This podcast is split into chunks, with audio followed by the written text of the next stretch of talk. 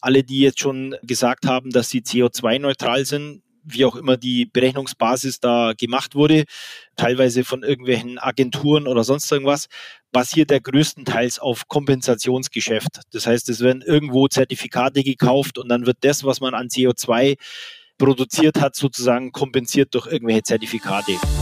Made in Green, der Nachhaltigkeitspodcast von SAZ Sport.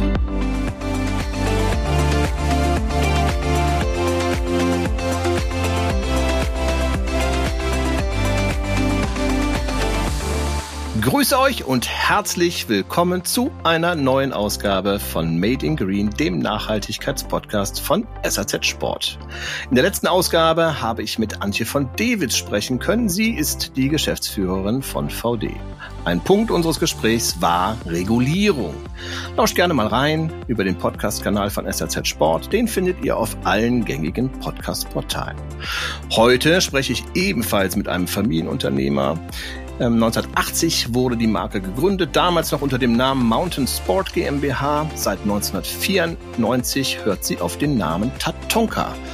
Bereits 1989 begann man mit dem Aufbau von firmeneigenen Produktionsstätten in Vietnam. Ihr ahnt es bereits, mein Gast ist Andreas Schechinger, seit 2004 Geschäftsführer von Tatonka in zweiter Generation. Ich bin Ralf Kerkeling, euer Gastgeber und heiße dich herzlich willkommen, lieber Andreas. Hallo.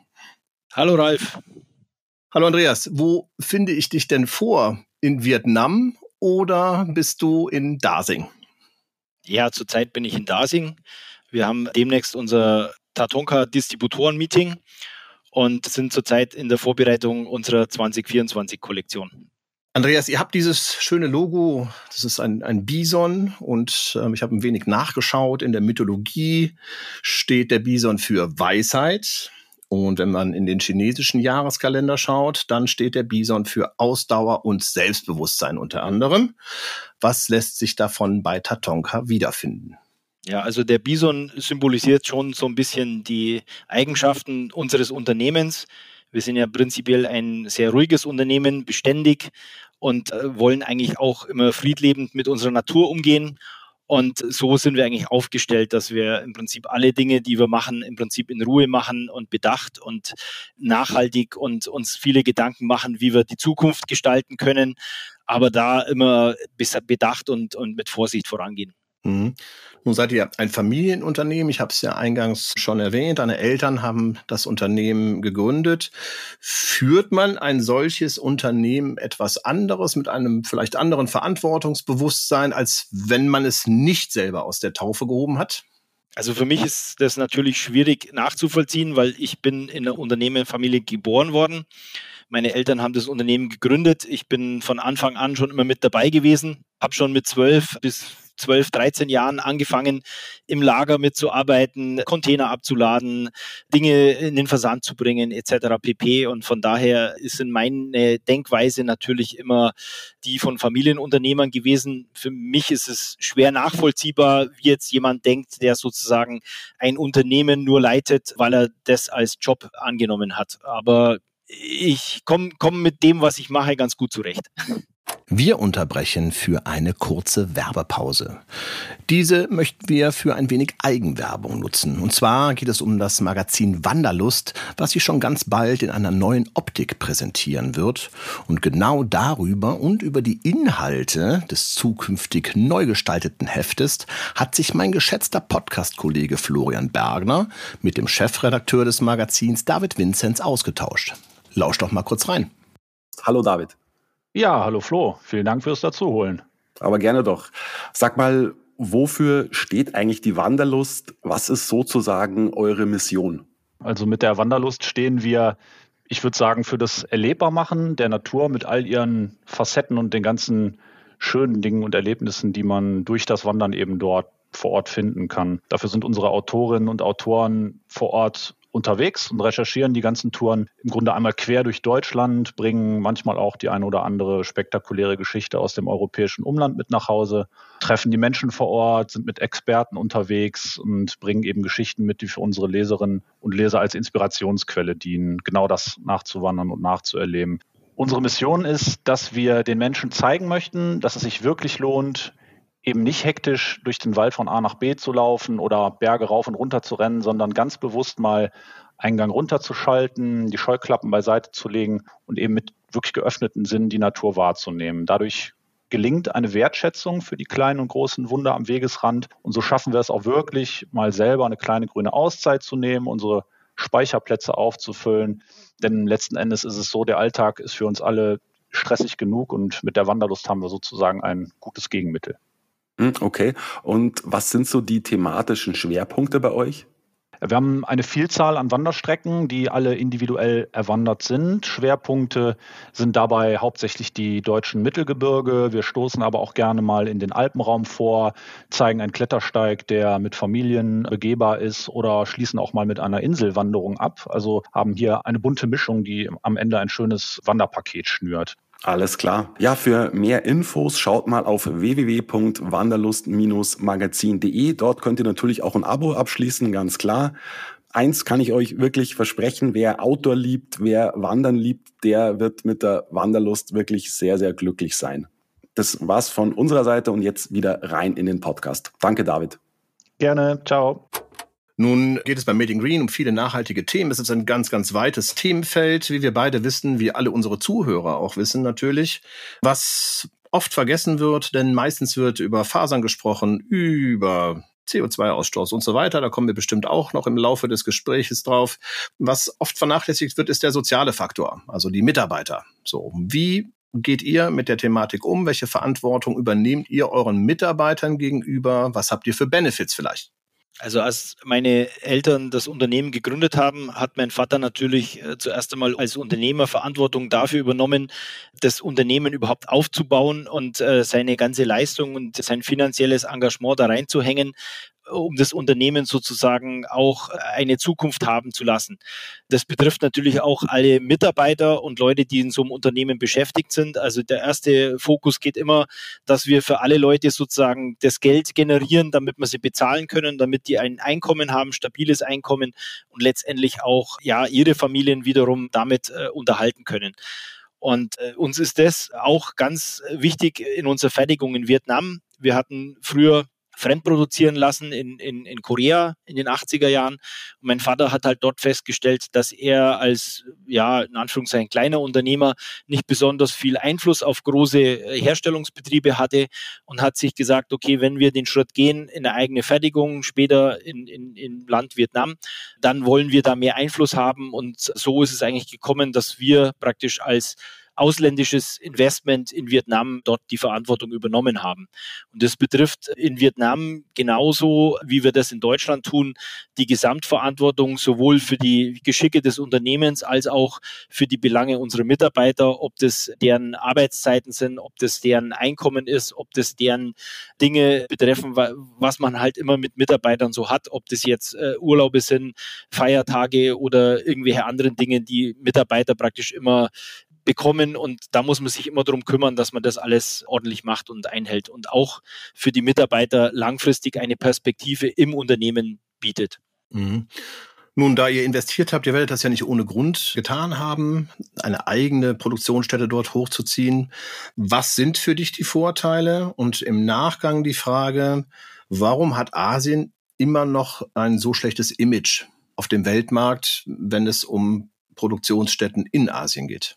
Also für meinen Vater waren die Beweggründe damals, er war ein guter Verkäufer, er konnte Produkte sehr gut verkaufen und hat eigentlich immer das Problem gehabt, dass die Dinge, die er gut verkauft hatte, dann schwer ranzubringen waren. Also das Thema kennen wir jetzt aus jüngster Zeit wieder, das Thema Lieferkettenproblematik.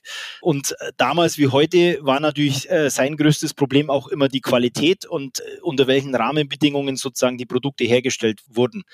Und als er zum ersten Mal in Korea war, in den 80er Jahren, hat er natürlich eine Produktion vorgefunden, die nicht irgendwelchen internationalen Standards ja, aufgebaut war und hat gesagt, also wenn wir das mal selber machen, dann machen wir das vernünftig, dann machen wir das qualitativ deutlich besser, dann machen wir die Dinge so, wie wir es in Deutschland gewohnt sind, sauber, ordentlich und äh, einfach äh, sicher.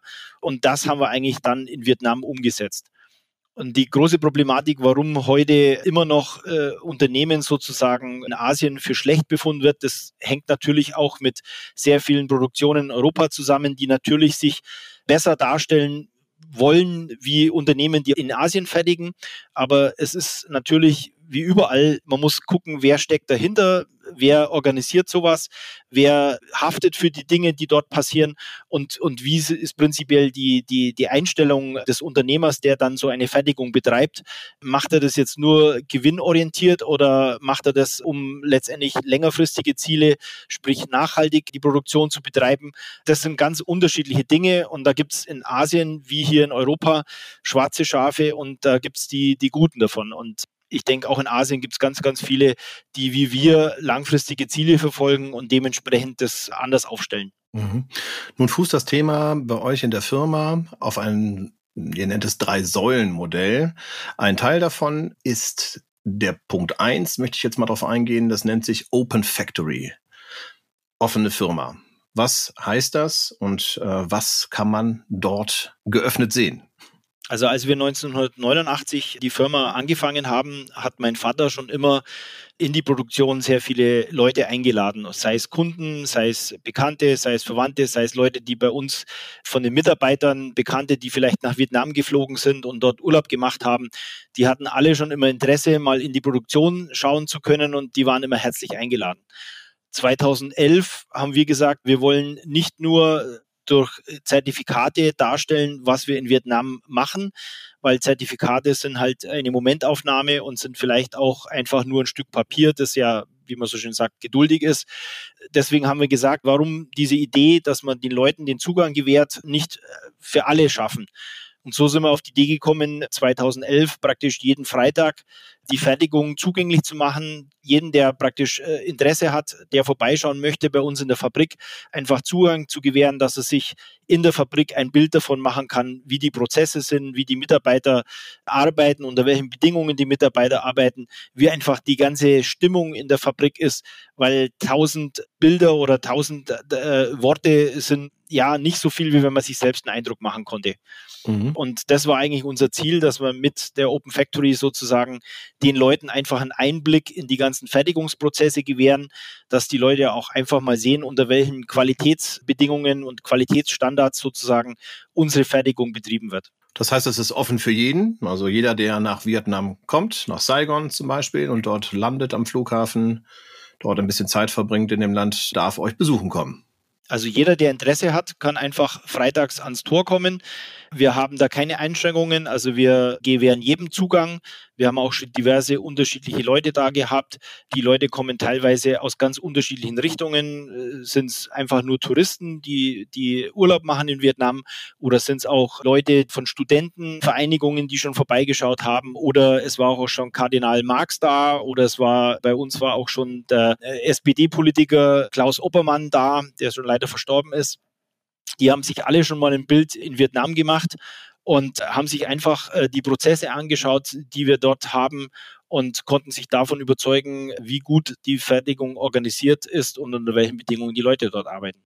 Nun ist es so, auch aus einer persönlichen Erfahrung heraus, wenn man einmal gesehen hat, äh, wie viele Arbeitsschritte dazugehören, um ein Produkt herzustellen, dass äh, das Verständnis dafür auch für einen gewissen Preis steigt. Bekommt ihr auch diese Rückmeldung dann, wenn die Leute da einmal durchgegangen sind? Also bei uns ist der Aha-Effekt bei den meisten Leuten einfach genau der, dass die sich nicht vorstellen konnten, wie aufwendig und kompliziert es ist, einen Rucksack zu fertigen. Viele Leute haben so die Vorstellung, ein Rucksack ist doch ganz was Einfaches, hat zwei Schultergurte, ein Bauchgurt oder Hüftgurt und, und einen Packsack und gut ist es. Aber es sind sehr, sehr, sehr viele einzelne Komponenten, die da eine Rolle spielen. Es sind sehr, sehr viele unterschiedliche Materialien, die beim heutigen modernen Rucksack verwendet werden. Und allein dieser Prozess, diese Materialien zusammenzubringen äh, in die Fertigung, äh, dann die Entnahme dieser Materialien aus dem Lager, die Prozesse, die vor einer eigentlichen Fertigung dann gemacht werden müssen, wie Zuschnitt, wie Stickerei, wie Printerei, also wo praktisch Drucke drauf äh, platziert werden auf die einzelnen zugeschnittenen Stoffteile. Dann die ganzen Materialien zusammentragen in einem Vorprozess, sicherzustellen, dass alles für die Produktion vorbereitet ist. Dann den eigentlichen Fertigungsprozess in der Nählinie bis hin zur Inspektion, bis hin zum Packing-Bereich, wo dann nochmal äh, Teile zusammengebaut werden, also Schultergurte und, und äh, Hüftgurte werden dann entmontiert. All diese Dinge sind wie ein großes Getriebe, wie ein großes Zahnrad ineinander verkettet und funktionieren wie am Schnürchen. Und das ist eigentlich das, wo die meisten Leute uns am Ende sagen, ich hätte mir nie vorgestellt, wie kompliziert und aufwendig und wie viele Steps gemacht werden müssen, um einen Rucksack zu fertigen. Mhm. Das hast du schon einen Produktionsschritt ja gerade erwähnt, das ist das Nähen. Ihr habt aber auch, wenn ich richtig informiert bin, eine Edelstahlproduktion. Habt ihr die auch in Vietnam? Also wir haben an unserer Fertigung sowohl Nählinien als auch eine Edelstahlfertigung. Diese Edelstahlfertigung ist natürlich ein anderes Gebäude, weil es einfach ein ganz anderer Prozess ist. Aber prinzipiell fertigen wir an einem Standort äh, Edelstahltöpfe und Rucksäcke oder Outdoor-Zubehör. Ja. Mhm, okay. Jetzt ist es so, dass zu einem nachhaltigen Design, also wir reden in der Autobranche viel über Langlebigkeit und Langlebigkeit von Produkten kann aus deiner Sicht auch ein Design dazu beitragen, dass ein Produkt langlebiger ist? Ich meine jetzt nicht nur ein Schnitt von einem Produkt oder eine Farbe, sondern zum Beispiel auch, ob ich an einem Rucksack eine Schnalle leichter austauschen kann, weil ich sie eventuell reparieren kann. Also es gibt natürlich ganz viele Möglichkeiten über das Design sozusagen die Verwendbarkeit von einem Produkt äh, lange sicherzustellen. Natürlich äh, gibt es überall die Möglichkeit, es äh, letztendlich durch einfaches Austauschen machen zu können, aber oftmals ist beim Rucksack einfach der Weg verbaut, weil es zum Beispiel ein dreidimensionales Gebilde ist, an dem man zum Schluss mit einer, wenn man die Naht aufgetrennt hat, das nicht mehr zusammennähen kann und so weiter. Und da muss man sich halt mit dem Design natürlich schon überlegen, wie vermeiden vermeide ich es, dass im Fall einer Reparatur sozusagen Sachen aufgetrennt werden müssen an einem Produkt. Aber es ist natürlich auch immer eine Abwägungssache. Also oftmals versucht man dann durch sogenannte Reparaturschnallen oder Reparaturmaterialien die Dinge zu umschiften, dass man ein Produkt äh, zerlegen muss, um es wieder reparieren zu können. Da gibt es dann ganz gezielte Schnallen, wo zum Beispiel jetzt neu Stege und so weiter nachträglich reingeklipst werden können. Und so kann man die, die Produkte auch wieder herstellen, obwohl man jetzt da vielleicht nicht eine Naht auftrennen muss. Mhm. Okay. Ist es so, dass ihr dort auch moderne Färbverfahren durchführen könnt schon? Also es gibt ja da auch, was recycelte Fasern betrifft, das Auftragen der Fasern kann an verschiedenen Punkten in den Produktionsschritten erfolgen. Was habt ihr da für Methoden entwickelt für euch? Also, dass wir jetzt so wie in der Schuhfertigung teilweise 3D-Produkte bauen, also so weit sind wir im Rucksackbau noch nicht. Mhm. Das muss man ehrlich dazu äh, mhm. sagen. Aber wir haben natürlich äh, angefangen, auch verschiedene Produktionsprozesse zu automatisieren über die letzten Jahre. Wir arbeiten heutzutage mit deutlich mehr äh, Computernähmaschinen, wie wir das vor, vor zehn Jahren noch gemacht haben. Wir haben auch angefangen, äh, die letzten vier bis fünf Jahren Hochfrequenzschweißen mit zu integrieren, also dass Produkte nicht mehr nur genäht werden, sondern dass auch Teile des Produktes geschweißt werden. Das hat in bestimmten Bereichen, gerade wenn es um Reinigung geht und solche Sachen, Vorteile. Aber da sind wir schon dabei, immer wieder neue Technologien sozusagen in die Produktion auch einfließen zu lassen. Und da sind wir sehr, sehr findig. Also äh, da sind wir überall auf der Welt unterwegs und gucken uns an, was andere Bereiche machen, ob es die Automobilindustrie ist, die natürlich in vielen Bereichen sich ganz andere Möglichkeiten äh, schaffen kann, wie wir das tun. Aber auch äh, die Schuhindustrie, aber auch die Textil, also Bekleidungsindustrie hat da mittlerweile sehr viel Techniken entwickelt, die wir auch im Rucksackbau einsetzen können. Mhm. Nun gibt es äh, durch hm, EU-Verordnungen und äh, Ziele der EU, ich sage einfach nur Green Deal als Schlagwort mal nennen, ein bisschen mehr Druck auf Hersteller, zum Beispiel auch, dass sich Sachen reparieren lassen, dass Sachen irgendwann in den Kreislauf überführt werden können, gerade in der Textilbranche. Wie ist da euer Stand und wie ist deine Haltung generell dazu? Also generell, äh, als mein Vater das Unternehmen 81 gegründet hat, äh, war er schon der Meinung, dass man Produkte reparieren sollte und nicht wegschmeißen.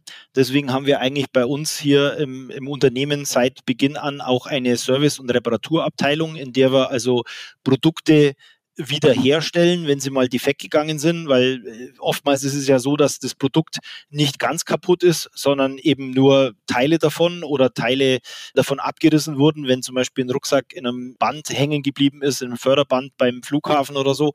Das kommt schon mal vor. Und dann haben wir auch sehr viele Komponenten, die wir sozusagen am Lager hier in Dasing haben, um Teile von Produkten auszutauschen, also Hüftgurte, Schultergurte, die tauschen wir komplett aus an einem defekten Produkt. Aber wir, wir versuchen natürlich weitestgehend auch die Produkte generell so zu gestalten, dass sie von Haus aus langlebig sind.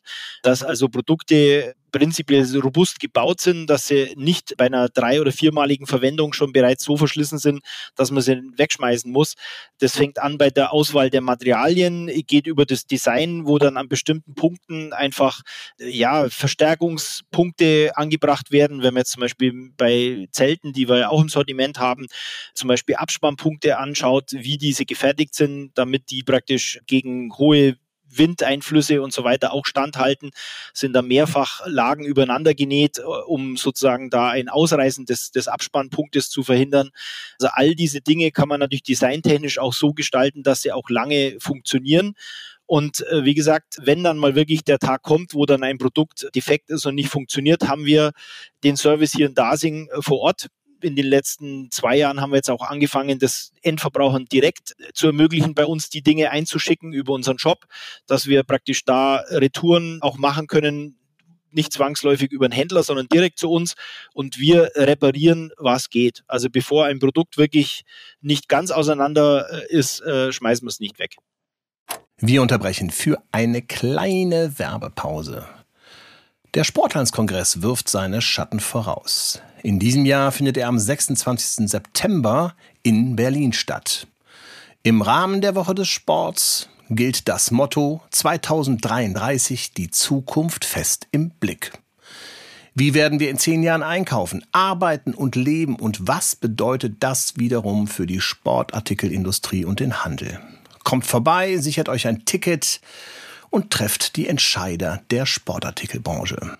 Tickets gibt es unter sporthandelskongress.de slash Tickets. Wir freuen uns, euch dort zu sehen. So, und nun geht's weiter mit dem Interview. Der erste Punkt des Drei-Säulen-Modells äh, Open Factory, mit sehr ausführlich über auch äh, weitere Dinge, die passieren an euren Produktionsstätten gesprochen. Der zweite Punkt nennt sich Traceability, also die Rückverfolgbarkeit von Produkten, ein schwieriges Wort. Was versteht ihr genau darunter und wie transparent könnt ihr durch diesen Punkt sein?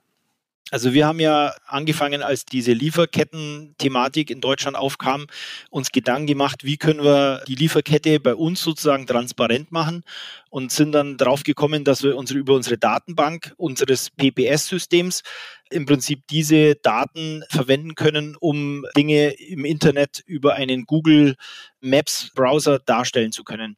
Wir haben seit 1995 eine eigene Software in Vietnam entwickelt, die eine mächtige äh, Datenbank im Hintergrund hat, in der alle Informationen enthalten sind, von wer ist der Lieferant, über welches Material liefert der Lieferant, wo ist dieses Material verbaut worden, in welche Produktionsserie ist es eingeflossen, bis hin zu, wo ist das Produkt letztendlich dann hingeliefert worden. All diese Dinge sind in unserer Datenbank gespeichert und sind auch seit Anfang an noch vorhanden. Und diese Idee haben wir, oder diese Datenbank haben wir uns als Idee zunutze gemacht, um das Ganze transparent zu machen, haben das in eine Internetdatenbank gepackt, die wir dann mit Wegpunkten, Koordinatenpunkten versehen haben, weil wir konnten jedem Lieferant sozusagen einen Koordinat äh, zuweisen. Wir konnten alle Zwischenschritte und die ganzen Seewege und äh, Fahrtwege des Materials über Koordinatenpunkten abbilden, konnten dann auch die Definition aus der Datenbank rausziehen, wo wurde es gefertigt. Das können wir über unsere Fertigungslinien, die wir verwaltet haben, im System rausfinden bis hin zu, wohin wurde das Produkt am Ende geliefert. All diese Dinge haben wir dann so verarbeitet, dass wir es äh, optisch darstellen können und haben das dann auf der Traceability-Webseite öffentlich gemacht. Das Ganze ist unser jüngstes Projekt, äh, läuft seit Juli 2022 und wird sehr, sehr gut angenommen. Das heißt, ich ähm, kaufe ein Produkt von Tatonka und dann kann ich anhand des Hangtags nachvollziehen, über einen QR-Code zum Beispiel, wo das Produkt lang gefahren ist oder geht das nur über die Seite, die du gerade schon erwähnt hast?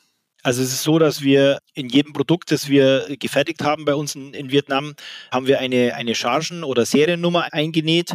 Die befindet sich meistens dort, wo die Care Instructions oder die, die, die Waschlabel äh, sich befinden.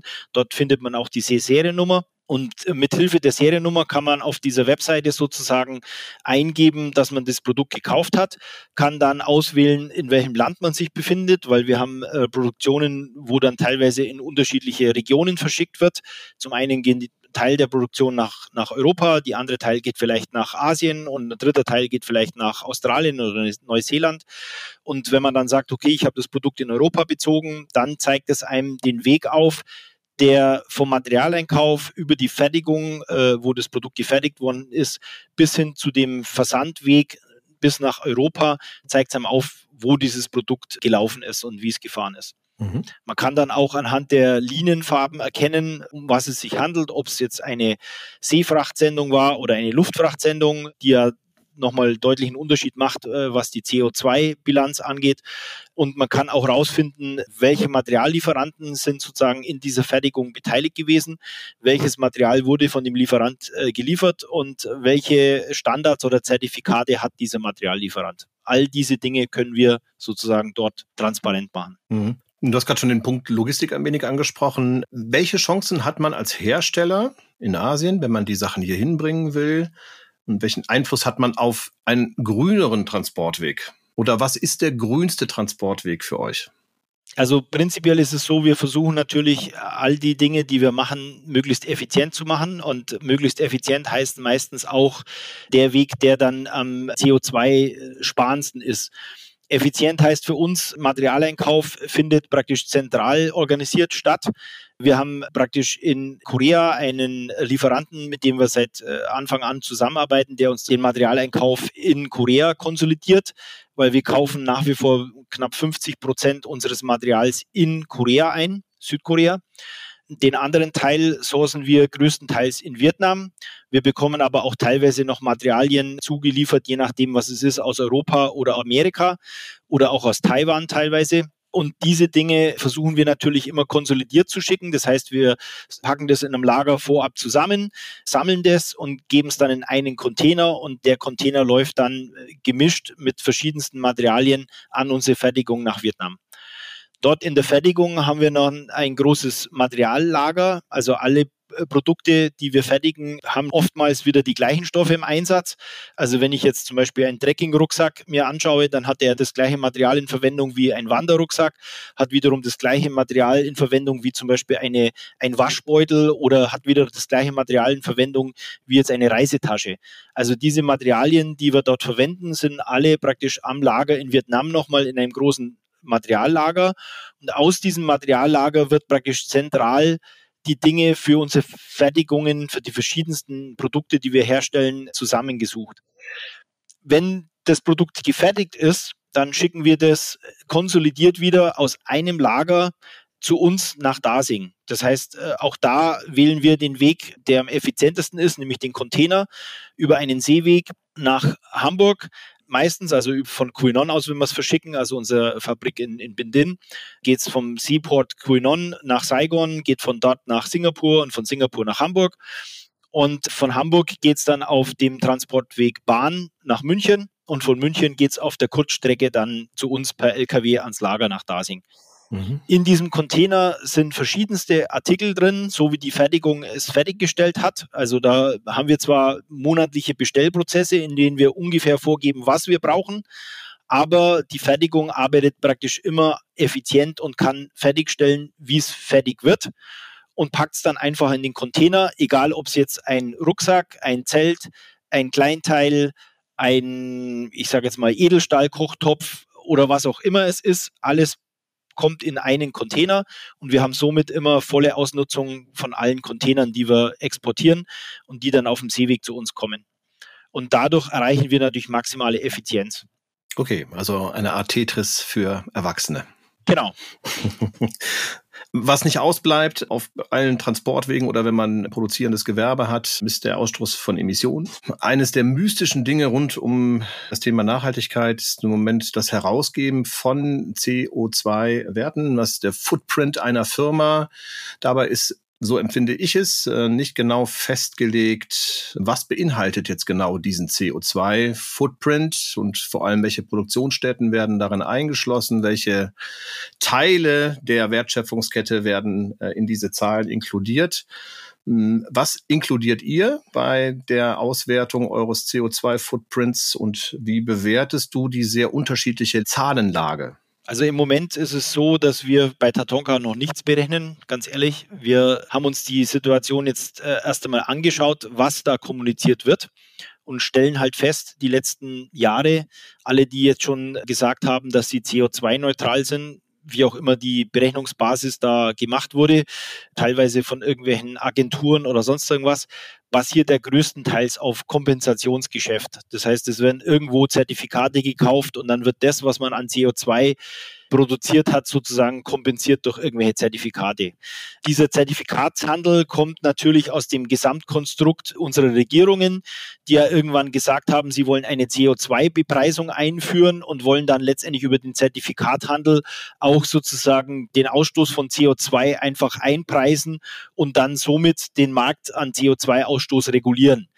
Die Idee kommt einfach von ich sage jetzt mal, Energiewirtschaft und großen Prozessen, die aber so groß sind, dass es nicht uns als Tatonka mit unseren, in Anführungszeichen, Umsätzen, die wir in Dasing tätigen, eigentlich betreffen sollte. Aber diese Denkweise wird jetzt sozusagen überall drüber gestülpt und es fängt überall an, eine wilde Berechnung für alle möglichen äh, Verbräuche anzufordern. Ich war jetzt vor zwei Wochen in Korea und, und habe äh, von verschiedensten Seiten gehört, dass sämtliche US-amerikanischen Firmen und teilweise auch europäische und deutsche Firmen angefangen haben, genau diese Werte abzufragen.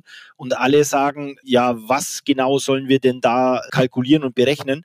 Und wir befürchten eigentlich, dass es jetzt sehr viel Geld und sehr viel äh, Energie und, und, und, und Zeit reinfließt in eine wilde Berechnung, die am Ende aber wenig Aussagekraft äh, gegenüber dem Endverbraucher und dem Konsumenten hat. Weil was bedeutet denn jetzt ein CO2-Ausstoß von Tatonka, der dann irgendeine Zahl auf irgendeinem Produkt ist? Ist es jetzt viel? Ist es jetzt wenig? Wer kann das beurteilen? Um da wirklich Transparenz zu schaffen, müsste man sozusagen Vergleichswerte haben untereinander. Die sind aber noch gar nicht festgelegt und die sind auch gar nicht äh, definiert. Im Moment wird eine riesige Geld investiert in, in, in, in Leute, die da jetzt Zahlen erheben.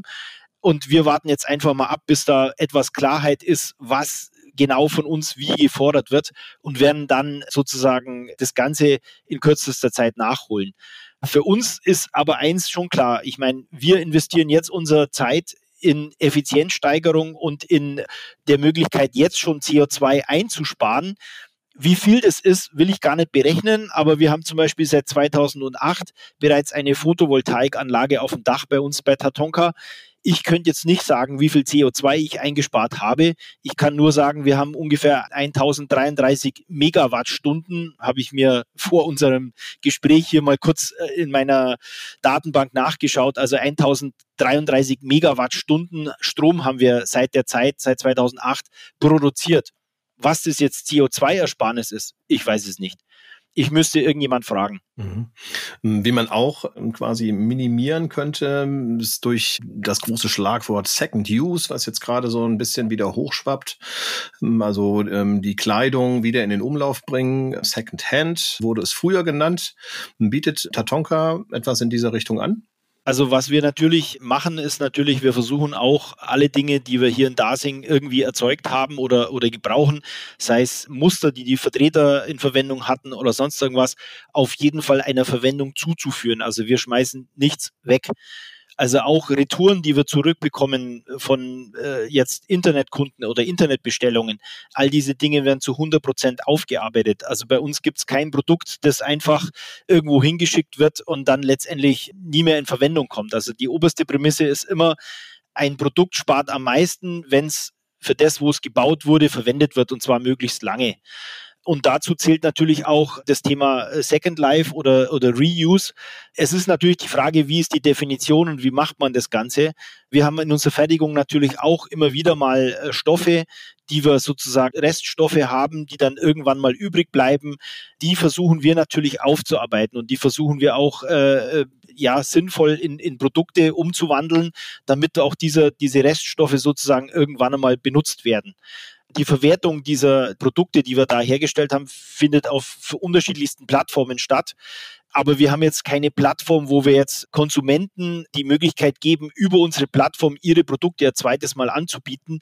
Ich meine, dafür gibt es Plattformen, die existieren, ob das eBay Kleinanzeigen oder eBay selbst ist.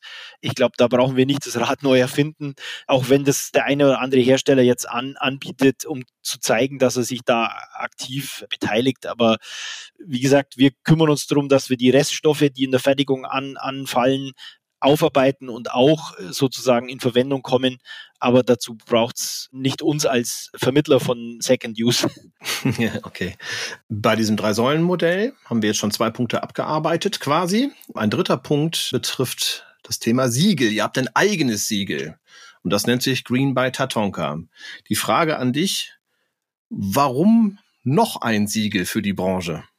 Ja, die Schwierigkeit ist einfach, es gibt Millionen von Siegel und die Verwirrung unter den Konsumenten ist auch groß, was diese Siegel betrifft. Da gab es äh, jüngst erst eine Untersuchung, wie viele Leute denn welche Siegel sozusagen kennen. Und das Problem, das man hat, ist ja, man kann ja kein Produkt jetzt so fertigen, also man kann schon, aber man kann heute erfolgreich kein Produkt fertigen, das zu 100 Prozent all die Dinge, die man sich unter Nachhaltigkeit vorstellt, äh, jetzt von hier auf gleich umsetzt. Das sind dann einzelne Produkte, die dann vielleicht irgendwo mal ein Award gewinnen oder sonst irgendwas, aber die dann, wenn man guckt, genauer hinschaut, eigentlich gar nicht die Artikel sind, die, die dann groß verkauft werden. Sondern unser Ziel ist es, jetzt nicht dem Kunden ein Produkt vorzuschreiben, wo man sagt, das ist jetzt das optimale Nachhaltigkeitsprodukt schlechthin, kostet ein Schweinegeld, hält überhaupt nichts und kann nichts, aber es ist nachhaltig. Das kauft keiner. Mhm. Sondern unser Ziel war es, möglichst viel unserer gesamten Kollektion in einem fortwährenden Prozess nachhaltiger zu bekommen. Und um diesen Prozess, dass wir unsere Produkte fortwährend nachhaltiger machen, irgendwo greifen zu können und darstellen zu können, äh, haben wir das Green by Tatonka ins Leben gerufen, weil wir für uns definieren wollen, welches Produkt wir sozusagen bereits unter diesem Dach Green by Tatonka deklarieren können und sagen können, schau her, das hier, das Produkt ist besser, weil das Produkt ist besser, deshalb und so weiter und so fort. Wir haben da verschiedenste Ansätze, sei es darum, dass man das Hauptmaterial getauscht hat von ich sag mal, Virgin Polyester in Recycled Polyester. Oder dass man gesagt hat, man macht eine andere Ausrüstung. Bei, bei textilen Stoffen zum Beispiel ist es ganz viel, dass man PFC-freie Ausrüstung macht. Oder dass man zum Beispiel das Verpackungsdesign nachhaltiger gemacht hat, indem man auf Plastikverpackungen verzichtet. Oder dass man ein Produkt hat, das per Definition einfach langlebig ist, wie zum Beispiel unser Edelstahl-Kochgeschirr. All diese Dinge muss ich ja irgendwie dem Endverbraucher transparent machen, dass er hier ein Produkt hat, das bereits nachhaltig ist und besser ist. Und deswegen unsere eigene Definition Green by Tatonka, weil wir da dann sagen können, ja, hier dieses Produkt haben wir bereits was getan. Ziel ist es natürlich am Ende, die gesamte Produktpalette grün zu haben, aber das, was sie versprechen und sagen, ist es 100% grün, ist es ein langer, fortwährender Prozess und den wollen wir eben über Green by Tatonka abbilden. Mhm. Da trotzdem nochmal nachgefragt, weil das finde ich ganz spannend. Das heißt, die Produkte durchlaufen bei euch bestimmte Qualitätskontrollen und ihr habt, weiß ich nicht, ob wie ihr es macht, über eine Punktevergabe oder Materialvergabe, ähm, wenn so und so viel Prozent Recycelfaser in dem Textil enthalten ist, dann kann das unser eigenes Label äh, Green by Tatonka tragen. Wie muss man sich das vorstellen? Wie läuft das ab? Ja, also wir haben natürlich eine Gruppe an, an Leuten, die im Marketing arbeitet, die sich da Merkmale geschaffen haben, unter welchen Bedingungen ein Produkt jetzt Green by Tatonka bekommt diese Maßgabe, was da definiert ist. Im Detail ist es jetzt entweder es, es sind Stoffe, die praktisch äh, nachwachsend sind, dass es Stoffe sind, die, die zum Beispiel Carpok-Material, wo, wo praktisch Naturfasern mit, mit beigemengt sind, oder es ist recyceltes Material, oder es ist zum Beispiel PFC-frei, oder es ist, es ist zum Beispiel in der Verpackung sozusagen verzichtet worden auf Kunststoff. Aber all diese Dinge, es reicht nicht aus, nur ein minimalen Anteil daran zu haben, sondern wir haben schon immer das Bestreben, dass der überwiegende Teil, also über 50 Prozent an dem Produkt, an der Aussage des Produkts ist entweder oder oder oder oder. Also es können alle Komponenten gleichzeitig stattfinden. Es kann aber nur eine einzelne Komponente sein, aber der überwiegende Anteil muss schon da sein, damit wir das Produkt in diese Gruppe Green by Tatonka einklassifizieren. Mhm. Das ist alles auf dem Weg bei generell in der Textilbranche ähm, Kreislaufwirtschaft beziehungsweise Textilien zirkulär gestalten zu können. Wie bewertest du den Druck, der kommt von EU-Seite, Regierungsseite oder gibt es eventuell zu wenig Regularien dazu? Oder kann es auch sein, dass sehr viel schon passiert? Wie ist deine Einschätzung der Situation der aktuellen? Da ist einfach die Problematik vorhanden, dass die Textilleute, das macht ja einen, einen riesigen Anteil überhaupt aus im Verhältnis zu dem, was wir zum Beispiel Rucksäcke herstellen.